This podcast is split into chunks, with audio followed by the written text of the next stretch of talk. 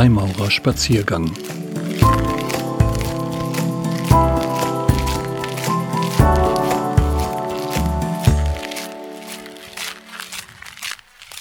Müssen wir schweigen oder müssen wir handeln? Ein Spaziergang mit Dr. Wolfgang Kreis, Großredner der Großloge der alten, freien und angenommenen Maurer von Deutschland. Um mich herum ist es dunkel. Vereinzelt sehe ich helle Flecken aufbrechen. Der Himmel klärt sich auf.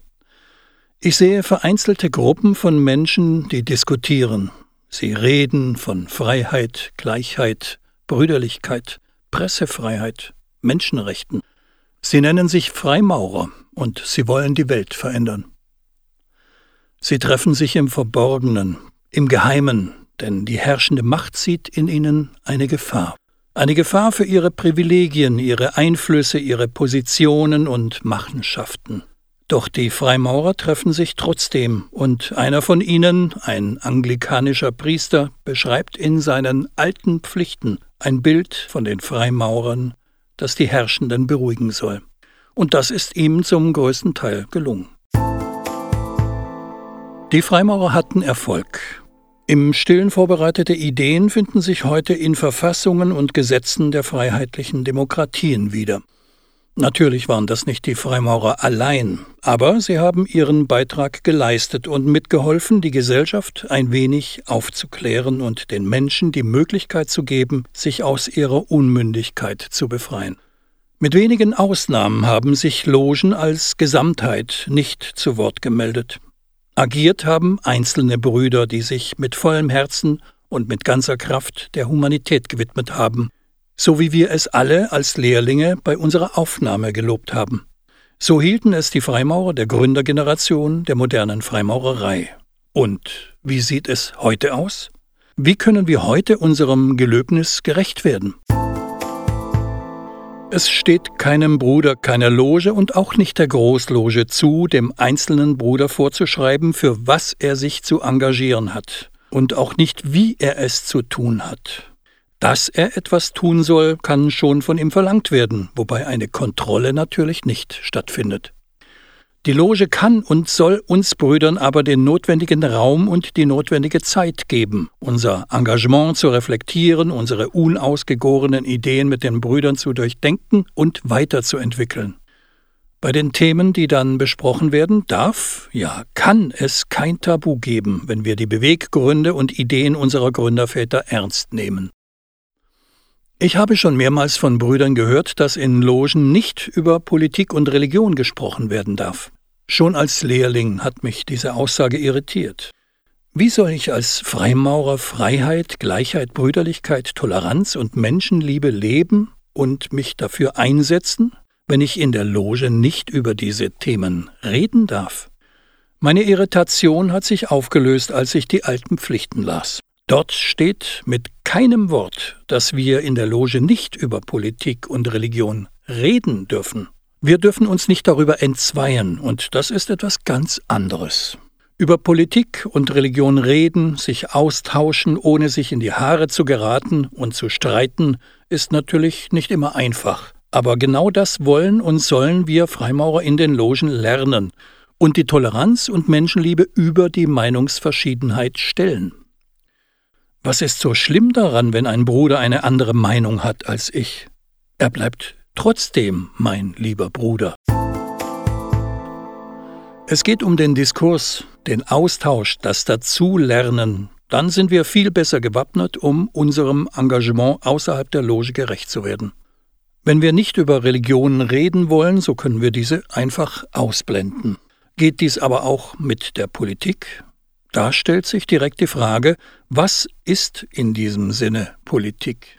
Für mich ist politisch, was uns alle als Gemeinschaft, als Gesellschaft betrifft und womit wir uns als Demokraten beschäftigen sollen, ja müssen, damit unsere freiheitliche Demokratie erhalten bleibt. So verstehe ich die Worte im Gelöbnis. Meine Pflichten gegenüber meiner Familie, meiner Gemeinde, meinem Land und der Gemeinschaft aller Menschen gewissenhaft zu erfüllen.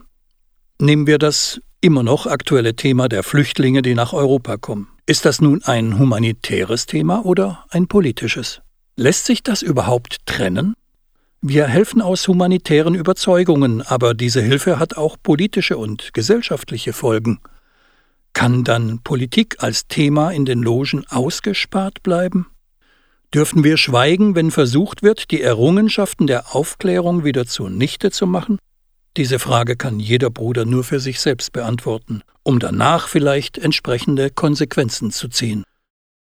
Wie sieht nun die Realität zur politischen Abstinenz in den Logen aus?